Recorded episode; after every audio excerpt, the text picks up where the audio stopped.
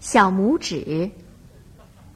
从前有一对夫妇，他们有七个儿子。最小的儿子生下来时还没有拇指大，所以大家就叫他小拇指。小拇指虽然长得小，却是七儿子中最聪明的一个。小拇指家很穷，这一年又发生了严重的饥荒。夫妇俩眼看着孩子们快要饿死了，十分忧愁。一天晚上，他们坐在炉子边商量，决心把孩子们带到森林里去扔掉。他们的谈话被小拇指听到了。早晨，小拇指跑到河边，捡了许多白色的石子儿，装在衣服口袋里。早饭后，夫妇俩把孩子们带进一座茂密的森林。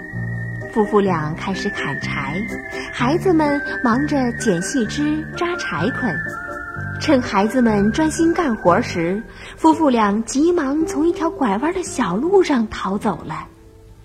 孩子们发现他们的父母不见了，开始拼命的大哭起来。小拇指说：“不用害怕，哥哥们，我有办法带你们回家去，只管跟我走好了。”哥哥们跟着他走，果然不久就到了家门口。原来小拇指来的时候，沿路把口袋里的石子儿撒在地上做了记号。夫妇俩看见孩子们回来，虽然感到非常高兴，但是一想到孩子们还是会饿死，就决定再把他们扔掉。可是他们的谈话又被小拇指听到了。小拇指想再出去捡白石子儿，没想到房门被锁上了，小拇指没法出去。第二天一大早，母亲发给孩子们每人一块面包，全家就出发了。一路上，小拇指悄悄地把面包弄碎，撒在路上。这一次，夫妇俩把孩子们带到了更远、更茂密的森林。趁孩子们不注意，就偷偷的溜走了。孩子们不见了父母，都大哭了起来。小拇指撒在路上的面包块儿也被鸟儿吃得干干净净。他们迷路了。天是那么黑，狂风卷着暴雨，孩子们一个个摔得像泥人儿一样。小拇指爬到一棵很高的大树顶。他看到离森林很远很远的地方有一点亮光，他们朝亮光走去，来到了一幢屋子前。这是一个妖怪的家，这个妖怪最爱吃小孩子的肉。妖怪的妻子来开门，她倒是个好心的女人，见孩子们冷得发抖，就把他们领到烧得很旺的火边取暖。孩子们刚坐下。就听见咚咚咚几下敲门声，不好，妖怪回来了！这个女人立刻把孩子们藏到床底下，然后去开门。妖怪一回到家，就坐下来大吃大喝。可是不一会儿，他就叫了起来：“哼，有生人气！”他一面说，一面朝床前走去，把孩子们从床下拖了出来。拿起刀抓过一个就要杀，妖怪的妻子连忙上前拦住，劝妖怪留着明天杀，这样吃起来会更新鲜些。妖怪同意了，又喝起酒来，不一会儿就喝醉了。妖怪有七个女儿，一个比一个凶恶，成天跟着妖怪吃人肉，喝小孩子的血。小妖精们头上都戴着一顶金冠。他们白天疯得很厉害，现在挤在一张大床上睡得像死猪一样。七个小男孩被带到他们对面的一张大床上去睡觉。小拇指担心妖怪半夜起来吃他们。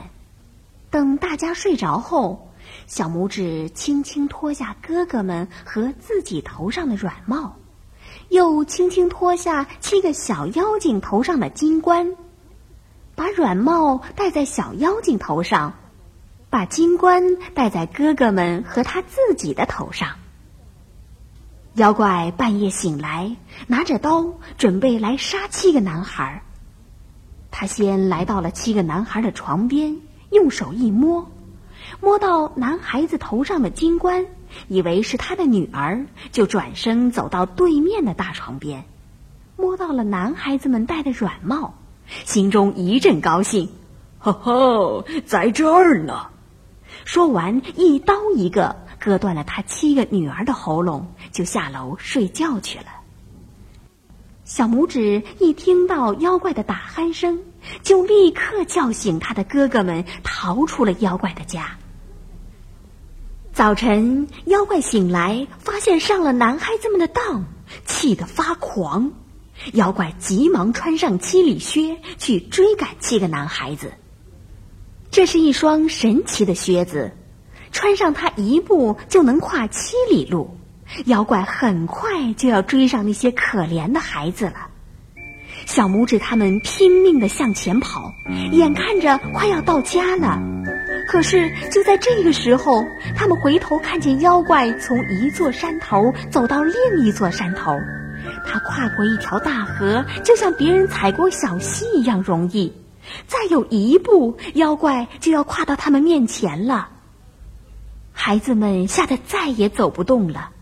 忽然，小拇指看见附近有一块很大的空心岩石，他就和哥哥们躲了进去。妖怪走到岩石边，累得不得了，想歇会儿，他就坐在孩子们藏身的那块岩石上。妖怪睡着了。鼾声响得像打雷一样，小拇指叫哥哥们赶快往家跑去，然后他轻轻地脱下妖怪的七里靴给自己穿上。靴子又高又大，可它是有魔力的，小拇指一穿上，它就变小了。小拇指一直向妖怪的家走去，他对妖怪的妻子说：“你丈夫被强盗捉住了。”强盗正要杀他的时候，他看见了我，求我来给你报信，赶快把家里的财宝交给我。强盗得到财宝就不会杀他了。看，他让我穿上七里靴，好跑得快些，这样你也不会以为我是骗子了。那个女人吓坏了，立刻把她家中的财宝全都给了小拇指。小拇指带着妖怪所有的财宝回到家中，全家人欢天喜地的迎接了他。从此，他们再也不挨饿了。